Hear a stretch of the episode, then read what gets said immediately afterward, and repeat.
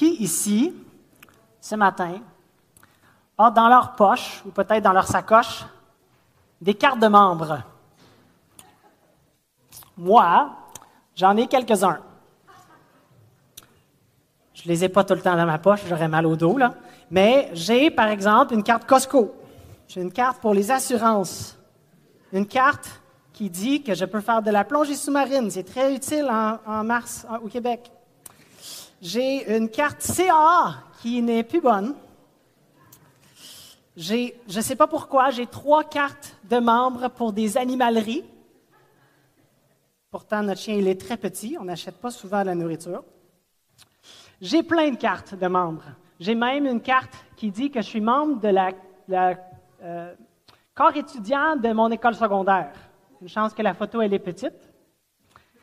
J'ai une carte de membre pour avoir accès à des soins médicaux à rabais. Vous avez probablement une carte pareille, qu'on appelait avant la carte soleil. Et j'ai même une carte qui me donne le privilège d'emprunter les routes du Québec au volant d'une automobile. Certains d'entre vous aussi, vous faites partie de ce même club. On aime ça, être membre de quelque chose, de faire partie de groupes, de communautés, de cultures. On trouve ça agréable d'être avec nos semblables et surtout de bénéficier des protections ou des avantages d'un tel groupe. Il y a des groupes et des communautés qui sont difficiles. leur processus d'adhésion est compliqué et difficile.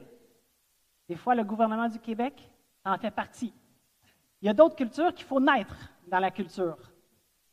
Il y en a aussi que les conditions d'adhésion sont strictes. Je vous confirme que si vous circulez sur les routes du Québec faisant semblant d'être membre, membre en règle du Club des conducteurs du Québec et qu'on vous prend, les euh, frais de réadhésion sont salés. Ne l'essayez pas, mais ils vont vous trouver, ils envoient des factures pour ce genre d'affaires-là. Pour savoir qui s'inscrit à l'intérieur d'une telle communauté, chaque communauté, chaque groupe, essaye de se, de se distinguer par des catégories uniques et exclusives. Ils veulent aussi se distinguer des autres cultures et communautés par leur cuisine, par leur histoire, par leur contribution au bien-être général et aux avantages qu'ils apportent à leurs membres. Il y a certains d'entre vous ici qui ont travaillé pendant des années, qui ont tout laissé derrière vous, vos familles, vos maisons, qui ont traversé des océans, des mers, des rivières, des jungles, des forêts et des montagnes, et qui ont même emprunté le chemin Roxham pour pouvoir avoir accès à une carte de membre comme celle-ci. Ici à Montréal, on a beaucoup de communautés. Et dans notre Église, on a beaucoup de communautés qui sont représentées. À Montréal, on a la communauté chinoise, ukrainienne, syrienne, russe, martiniquaise et environ 150 000 membres du 11e district de la communauté d'Haïti. Et j'en passe. Il y a beaucoup de cultures ici à Montréal. Toutes ces cultures ont élu domicile la ville de Montréal et font partie du peuple québécois. Le ministère de l'Éducation du Québec essaye de faire un curriculum qui définit et qui enseigne les caractéristiques de la culture et de la citoyenneté québécoise. Il faut prier pour ce genre de projet-là. Parce que l'ampleur d'une telle tâche et les embûches qui sont évidents n'enlèvent pas le fait qu'ils font cela parce que, comme nous, nous voulons tous être partie d'une communauté. Nous avons même été créés pour vivre en communauté. Notre Dieu éternel existe depuis toute éternité en communauté. Et nous avons été créés à l'image de Dieu. Il y a un impératif créationnel derrière notre désir d'appartenir et de travailler avec ceux qui sont avec nous. Dans Genèse 2.18, l'Éternel Dieu dit, Il n'est pas bon que l'homme soit seul. Je lui ferai une aide semblable à lui. Dans toute la bonté et la perfection, la perfection de la création avant la chute, Dieu reconnaît que l'homme est incomplet sans sa femme et ne peut pas réussir son rôle d'intendance sur la création sans elle. Dans ce cas-ci, c'est Dieu qui établit l'identité de ceux qui appartiennent à la communauté, si je peux dire ainsi, des femmes, et de la communauté des hommes.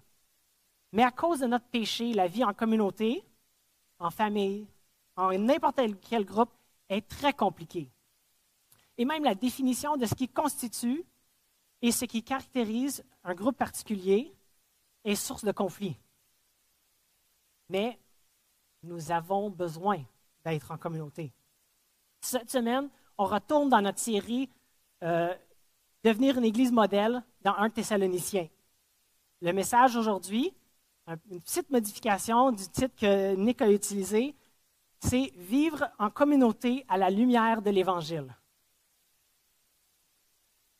Mais avant de plonger dans les versets 12 et 15 du chapitre 5, je vous fais un résumé éclair des trois derniers messages en guise de mise en garde. Brian Chappell, un pasteur expérimenté, auteur, expert dans la prédication, dit que même quand on prêche la grâce, nos cœurs tortueux, nos cœurs de pécheurs entendent la loi. Alors avant de parler de l'activité qui définit une Église, une communauté qui vit à la lumière de l'Évangile, regardons les critères d'admission et ce qui motive ses membres. Alors, la semaine passée, Dan dans Amos nous a rappelé que c'est le retour de Jésus qui motive les disciples de Jésus, les enfants de Dieu. Il y a deux semaines, nous avons vu avec, que Paul recommande des comportements, quand on a commencé les impératifs, à ceux qui sont déjà des enfants de Dieu. Nicolas nous, nous a rappelé, et il le fait souvent, que les indicatifs précèdent les impératifs. Alors, Paul ici, euh, Paul, dans le début du chapitre 5, est en train de donner des impératifs en rafale à des gens qui sont déjà enfants de Dieu. Dans le premier siècle, les disciples de Jésus devaient être reconnaissables par leur comportement et la qualité de leur communauté. Eh bien, aujourd'hui, dans le 21e siècle, nous, les enfants d'adoption de Dieu, nous aussi devons être caractérisés et identifiés par la qualité anormale de notre communauté à cause de ce que Jésus a fait pour nous, ce qu'il fait en nous et en vue de son retour. C'est ce que Jésus a fait qui fait de nous des membres de la famille de Dieu. Ce n'est pas nos actions. Nous n'avons pas de frais d'adhésion. Il ne faut pas faire la queue pendant des heures à la SAQ du ciel pour renouveler notre permis ou notre carte d'accès. Jésus a payé le prix une fois pour toutes et c'est en reconnaissance de cela que nous recevons l'exhortation de Dieu par l'entremise de Paul. Alors tournons, s'il vous plaît, dans 1 Thessaloniciens, chapitre 5, à partir du verset 12.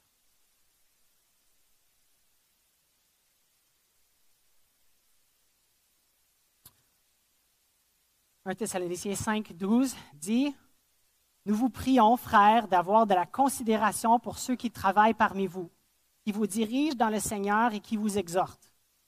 Ayez pour eux beaucoup d'affection à cause de leur œuvre. Soyez en paix entre vous. Nous vous en prions aussi, frères et sœurs, avertissez ceux qui vivent dans le désordre, consolez ceux qui sont abattus, supportez les faibles, usez de patience envers tous.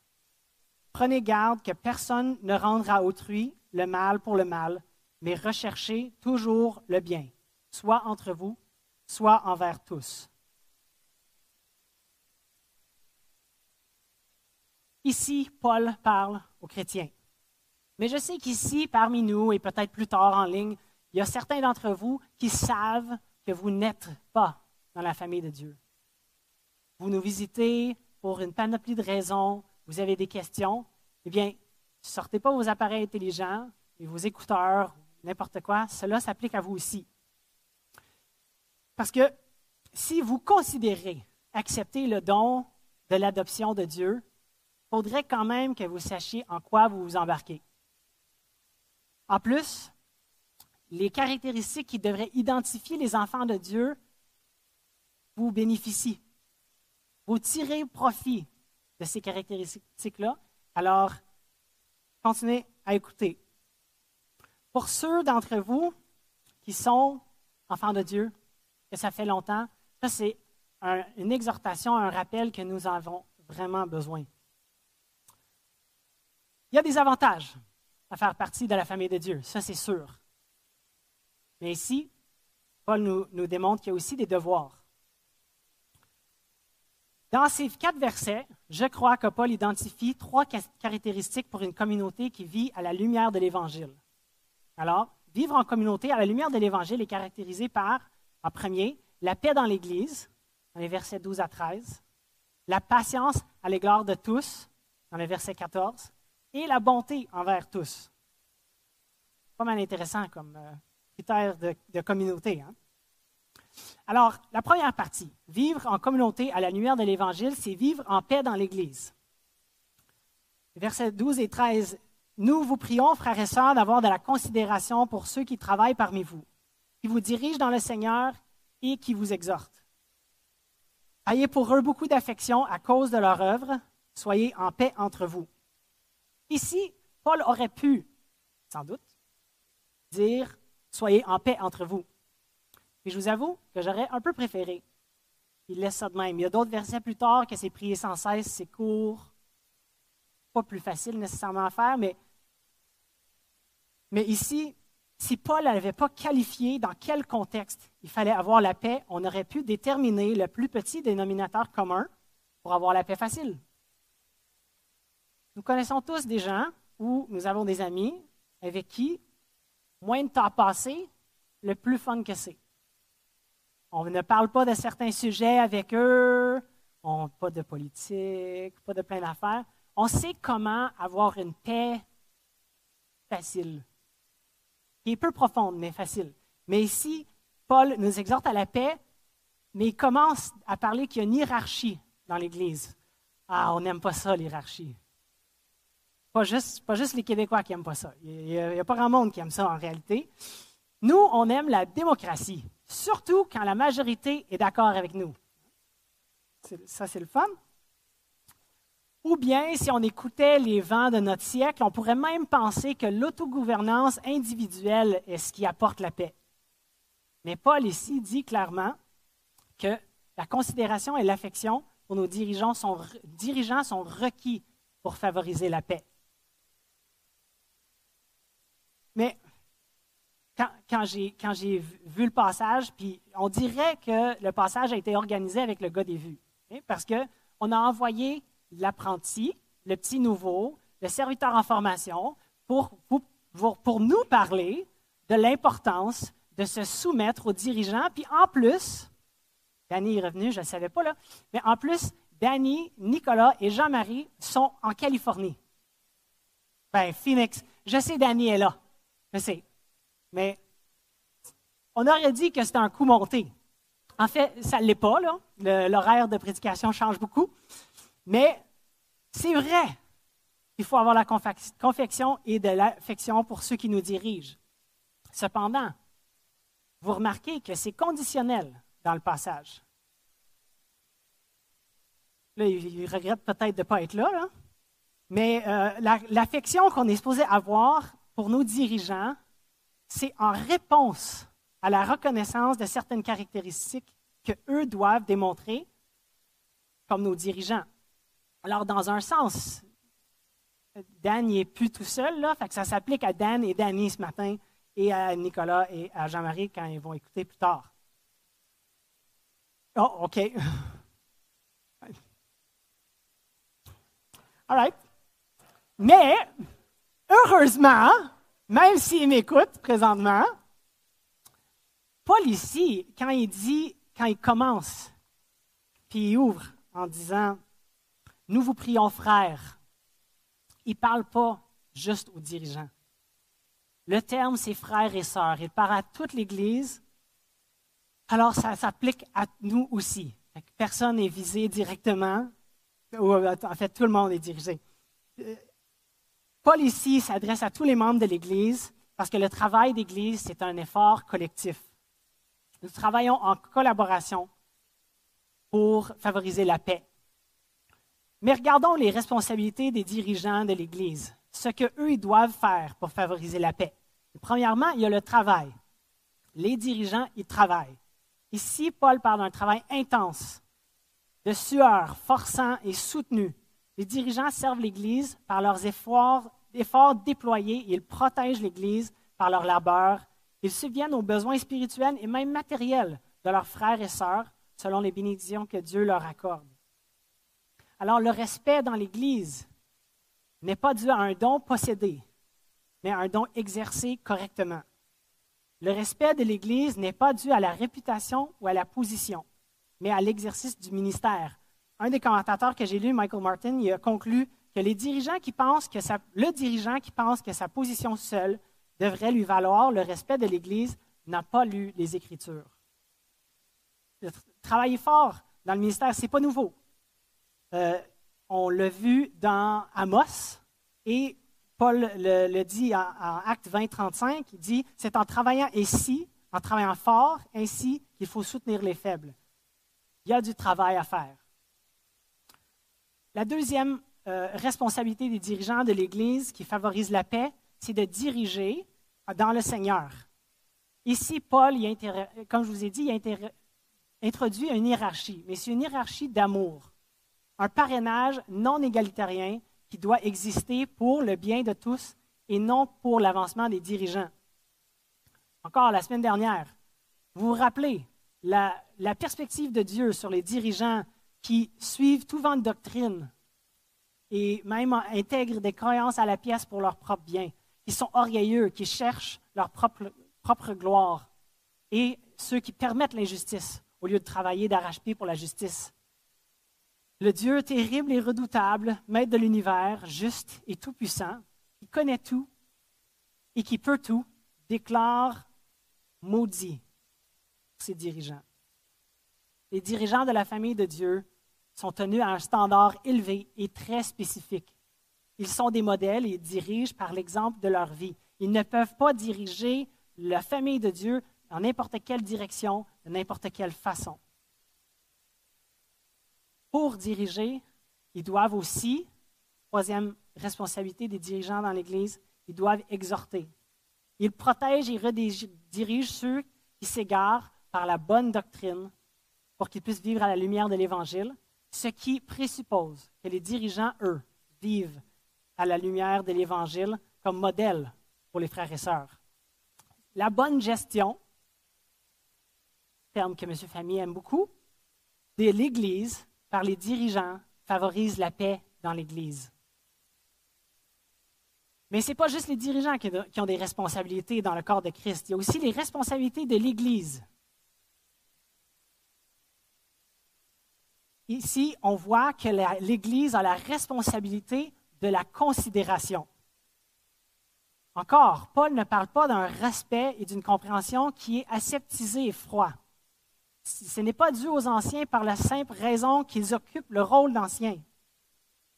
Nous avons tous, sans doute, rencontré des professeurs ou des patrons qui exigeaient ou commandaient le respect en dépit de leur comportement, de la façon qu'ils traitaient les autres, puis en dépit de leurs efforts déployés ou non pour les objectifs de la compagnie ou des employés ou de l'environnement éducatif.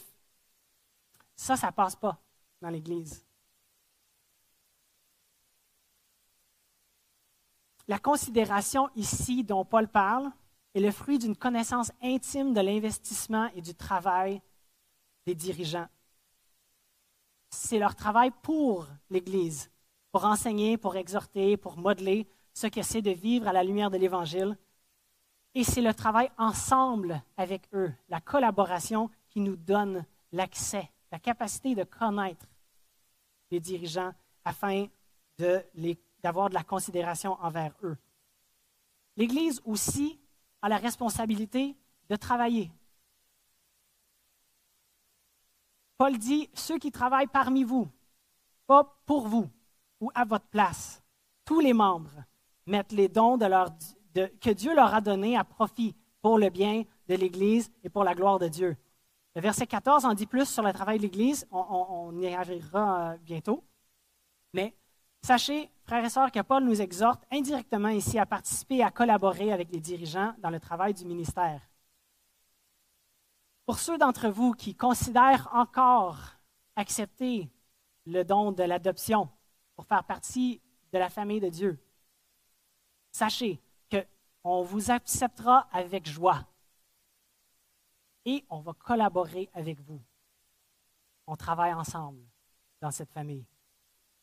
Troisièmement, la responsabilité de l'Église pour favoriser la paix, c'est d'avoir de l'affection. Ici, Paul n'exhorte pas les Thessaloniciens parce qu'ils sont complètement à l'extérieur de la traque. 1 Thessaloniciens 4, 9 euh, dit euh, Pour ce qui est de l'amour fraternel, vous n'avez pas besoin qu'on vous en écrive, car vous avez vous-même appris de Dieu à vous aimer les uns les autres.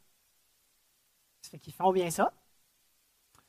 Mais Paul prend la peine de spécifier que les fidèles doivent avoir beaucoup d'affection pour eux, encore en reconnaissance de l'ampleur de leur investissement et de leur sacrifice pour le corps de Christ. Le respect, l'estime et l'amour de l'Église n'est pas dû à un don possédé, mais un don exercé correctement. La collaboration dans l'Église, les responsabilités des dirigeants, la responsabilité de l'Église sont ce qui favorise la paix.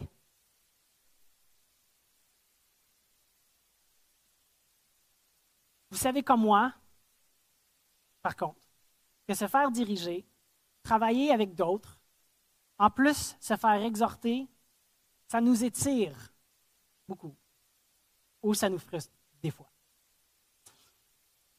Mais même quand il y a des frictions, même quand nous ne voyons pas les choses de la même façon, c'est la collaboration et le constat que ceux qui nous dirigent et nous exhortent s'exercent pour notre bien, que nous sommes plus en mesure de favoriser la paix. Quand on travaille avec des gens avec qui on ne fait pas confiance, qu'on ne connaît pas, la critique rentre toujours, l'exhortation rentre, rentre toujours comme de la critique. C'est difficile à prendre. Mais quand on se connaît, et on reconnaît que les, exhortations sont fruits d'amour, même quand ils ne sont pas tout le temps bien faits. Ça nous donne plus la capacité de favoriser la paix. Dans le verset 14, Paul ici parle du fait que vivre en communauté à la lumière de l'Évangile, c'est de la, c'est avoir de la patience à l'égard de tous. Le verset 14 dit, Nous vous prions aussi, frères et sœurs, avertissez ceux qui vivent dans le désordre, Consolez ceux qui sont abattus, supportez les faibles, usez de patience envers tous. Encore, Paul, il met des critères avant de dire patience. On peut juste soyez patient. Facile de faire, d'être patient. En tout cas, moi, je trouve que je suis très patient, sauf quand je manque de patience. À part de ça, ça va très bien. Ici, la patience, c'est pas quelque chose, tu te réveilles pas le matin, puis tu es comme ah, ah, là, je suis patient. tout, va bien, ça va être correct. On se lève, puis on est un jour pluvieux.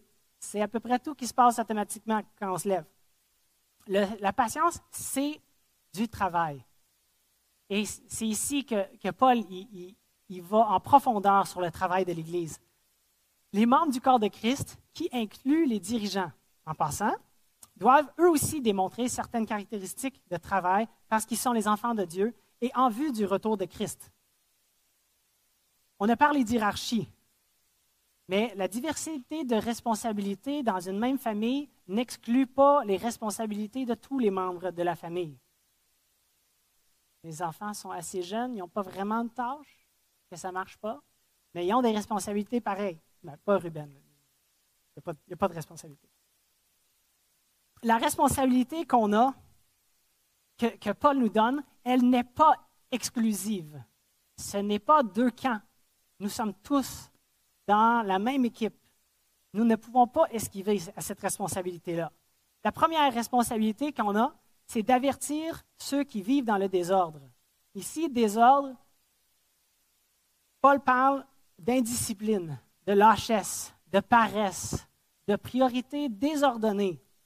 Ceux qui sont distraits, on est sur une mission, nous, mais ils sont distraits. Ceux qui nuisent à cette mission, ceux qui critiquent, ceux qui font de la médisance. Dans 2 Thessaloniciens 3, 6, on voit que Paul est en train de parler de certains qui n'avaient pas compris la motivation qu'est le retour de Christ et qui, à la place, avaient tout lâché et qui vivaient sur le dos de l'Église en attendant que l'autobus du ciel arrive pour les ramasser. Et Paul dit, nous vous recommandons, frères, au nom de notre Seigneur Jésus, de vous éloigner de tout, frère qui vit dans le désordre et non selon les instructions que vous avez reçues de nous. Et dans le verset 12, il dit, nous, nous invitons ces gens-là et nous les exhortons par le Seigneur Jésus-Christ à manger leur propre pain en travaillant paisiblement. Il faut reprendre ceux avec amour. C'est comme ça qu'on travaille ensemble. Il faut reprendre ceux qui vivent dans le désordre. Deuxièmement, il faut consoler ceux qui sont abattus. Abattus, affligés, inquiets, craintifs, découragés face aux difficultés et aux persécutions, doutant du retour de Jésus, démoralisés par leurs péchés et doutant de la profondeur du pardon de Dieu pour leurs péchés. Ceux qui ont besoin de consolation. Tous ceux qui ont besoin de consolation. Nous devons les consoler. Troisièmement, supporter les faibles. Ici, faible, ça, ça a une variété de sens. Faible contre la tentation, faible contre la persécution, faible, financièrement, faible physiquement. Tous ceux qui ont besoin d'aide, nous, nous, avons une responsabilité de les supporter. Et à la fin, user de patience envers tous. Todos los gentes, tout le monde, tout le temps. C'est pas mal de monde. Pas mal souvent, ça. Je vous ai dit que je suis très patient, sauf quand je perds patience. Je, je pense aussi, peut-être vous pensez comme moi, ou peut-être pas, mais je pense que je suis très patient, mais les autres me font impatienter. Hein? Mais en réalité, les autres ne font que révéler mon impatience. J'aime l'hiver. On, a fait du ski hier, pas très longtemps parce que je travaille sur ma prédication, mais ceux qui ont ou qui ont eu des petits-enfants, est-ce que c'est rapide? Habiller des petits-enfants l'hiver. À l'été, c'est pas très rapide, mais il y a beaucoup moins de couches.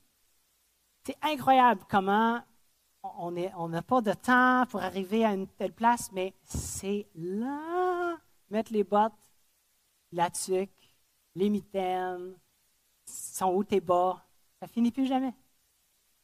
Quand on est pressé, puis on est dans la ligne express à l'épicerie, puis il y a quelqu'un qui ose sortir 32 items de son panier quand le panneau dit 10. C'est quoi ça? Moi, je suis pressé, mon temps est important, puis en plus, dans ça, je suis très patient. Je trouve que ma sanctification avance très bien. Mais les autres, ils, pourraient accélérer d'un cran ou deux. Hein. Ça aiderait un peu pour que je sois plus patient envers eux.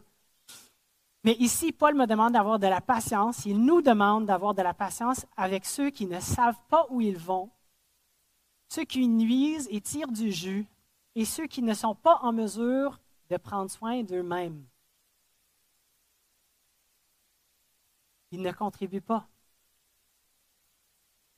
Je, je, vous avoue que le plus que j'ai médité ce passage-là, le plus que j'ai constaté l'importance de cette exhortation dans ma propre vie. Parce que autant que je suis impatient, ça m'arrive aussi d'être abattu. Je me décourage, je m'inquiète, je suis faible. Je n'arrive pas du tout à répondre à tous les, appels, les responsabilités que je me donne. Je ne peux pas faire tout ce que j'aimerais faire pour ma femme, pour mes fils, pour ma famille, pour l'Église, pour les, demandes, les impôts s'en viennent, le gouvernement, je n'ai pas le temps pour tout ça. J'arrive pas. Les Thessaloniciens, eux non plus. Ils n'ont pas arrivé à répondre à tous les besoins. Ils n'ont pas calmé toutes les craintes. Ils n'ont pas résisté à l'affliction, de la persécution ou à la tentation de critiquer les dirigeants. En lisant de tels passages, Ma nature pécheresse veut, veut que je pense aux autres. Je ne sais pas si vous avez, j'ai pas remarqué, je ne sais pas si vous avez résisté à la tentation en écoutant ça de regarder ceux autour de vous. Ne le faites pas. Parce que ça s'applique à chacun d'entre nous. Dans la famille de Dieu, nous sommes faibles. Nous sommes abattus. Nous vivons dans le désordre. Pas tout le temps, tout en même temps. Gloire à Dieu. Mais nous avons une responsabilité de prendre soin de ceux qui sont autour de, nous. Alors, chers visiteurs, belle image de notre famille. Si vous envisagez encore l'offre d'adoption de Dieu, comprenez que vous ne rejoignez pas une famille parfaite. Sorry, ce n'est pas le cas. Mais sachez que vous n'avez pas besoin d'être parfait pour faire partie de cette famille. Jésus est parfait. Jésus est mort sur la croix pour tes péchés. Et il a payé votre frais d'adhésion. C'est la bonne nouvelle. Si vous fréquentez cette famille depuis un certain temps, vous avez sans doute été témoin de conflits, d'accrochages, de manque de patience les uns envers les autres. Pour vous, frères et sœurs, qui avons subi cela, qui n'ont pas été accueillis avec patience, qui n'ont pas été avertis avec douceur, qui n'ont pas été consolés, qui n'ont pas été soutenus, alors que vous aviez été dans le besoin, dans l'abattement ou dans le désordre, j'en suis sincèrement désolé. C'est ce qu'on est supposé faire. Et un jour, nous serons dans la présence de Dieu et nous serons parfaits. Il enlèvera toute larme et toute frustration. C'est pour ça que nous avons tous besoin de cette exhortation. Moi le premier. L'Église de Thessalonique, malgré la longue, longue, longue euh, section d'action de, grâce, n'était pas une Église parfaite. Il y a, spoiler, il y a deux Thessaloniciens. Il restait encore des choses à régler. Le trait qui distingue la vie en communauté à la lumière de l'Évangile, ce n'est pas la perfection. Dieu sait que nous ne sommes parfaits. Dans le psaume que Kevin a lu, David, je pense que c'est David, il est en train de déclarer sa faiblesse. Il n'est pas en train d'informer Dieu de rien. Mais il reconnaît que malgré sa faiblesse, Dieu est compatissant. Dieu l'accueille. C'est pourquoi ici, par l'intermédiaire de Paul, il nous encourage à la paix. Il savait que nous trouverons la paix difficile à, protéger. Il nous encourage à être patients parce qu'il sait que nous ne sommes pas patients. La tendance que nous partageons avec les, Thessaloniciens d'être patient et de effriter la paix, c'est aussi nous, est comme l'autre caractéristique qu'on partage avec eux. Il y a une raison pourquoi dans le verset 15, Paul il, se répète. Il se répète. Parce que nous aussi, nous avons tendance à vouloir rendre le mal pour le mal. C'est ce qui nous vient naturellement à cause de notre péché. Mais ici, ce n'est pas juste envers les autres membres de la famille que nous devons chercher le bien. C'est envers tous. Prenez garde que personne ne rende à autrui mal pour le mal, mais recherchez toujours le bien, soit entre vous, soit envers tous. Et ce n'est pas une nouvelle idée. Encore dans Amos 5, 14 à 15, recherchez le bien et non le mal, afin que vous viviez, et qu'ainsi l'Éternel, le Dieu des armées, soit avec vous. Comme vous le dites, haïssez le mal aimez le bien, faites régner à la porte le droit. Ici, Paul dit que, que ni ceux qui ont la responsabilité de travailler dans l'Église de Dieu, de se tenir pardon, devant elle et de l'exhorter, ni la congrégation dans son ensemble peuvent se permettre de prendre à la légère leur responsabilité de vivre toujours d'une manière qui reflète le caractère et la volonté de leur Seigneur. Aucun d'entre nous qui sommes enfants de Dieu n'est exempt de la démonstration constante de notre identité en, en tant qu'ambassadeur de Christ. Nous n'avons pas des t-shirts qui nous identifient en tant que chrétiens. On pourrait le faire. Ce ne serait pas la meilleure façon de nous identifier. Mais ce qui nous identifie, c'est le fait que nous démontrons nous recherchons la paix, démontrons la patience et que nous cherchons le bien de chacun.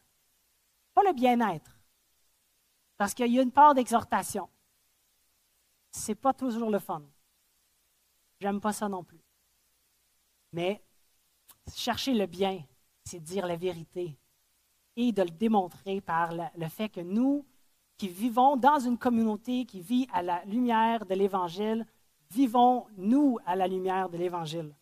Frères et sœurs, puisque Jésus revient, collaborons dans la paix, démontrons la patience et recherchons le bien de tous par la puissance du Saint-Esprit, à l'image de notre Sauveur et pour la gloire de Dieu. C'est pas simple, mais Dieu, dans sa grâce et dans sa miséricorde, il nous a placés ensemble pour qu'on puisse s'exhorter et s'encourager à le faire. Paul encourage les Thessaloniciens, pas parce que c'est, c'est le chaos total dans leur Église, mais nous avons toujours besoin de nous rappeler. Recherchons la paix. Soyons patients et recherchons le bien-être, le bien de tous, en tout moment. Prions. Père éternel, on est tellement reconnaissant que tu nous as laissé ta parole. Tu nous euh, donnes ce que nous avons besoin d'avoir pour savoir comment être tes enfants, comment vivre à la lumière de l'Évangile. Non seulement tu nous donnes les indications, mais tu nous as aussi envoyé ton Fils pour nous donner la capacité de faire partie de ta famille. Et sachant que pour nous, c'est un travail d'une vie, c'est une tâche qui est interminable à cause de notre péché. Tu nous as laissé ton Saint-Esprit, lui qui nous console, lui qui, qui travaille à notre sanctification. Merci, Père éternel, de nous avoir laissé ton esprit qui continue la sanctification dans nos vies. Je te prie que pour ceux qui ne sont pas dans ta famille ce matin, ils puissent avoir le goût qui puissent parler à des frères et sœurs, qui puissent goûter à cette paix, qui peuvent être accueillis, qui peuvent être consolés, qui peuvent être soutenus, qui puissent goûter à un, avant-goût de l'immensité de ta grandeur à toi. Et nous avons si hâte d'être un jour devant toi, dans la paix parfaite pour être émerveillé par la grandeur de ton amour pour nous, pour toute l'éternité. Amen.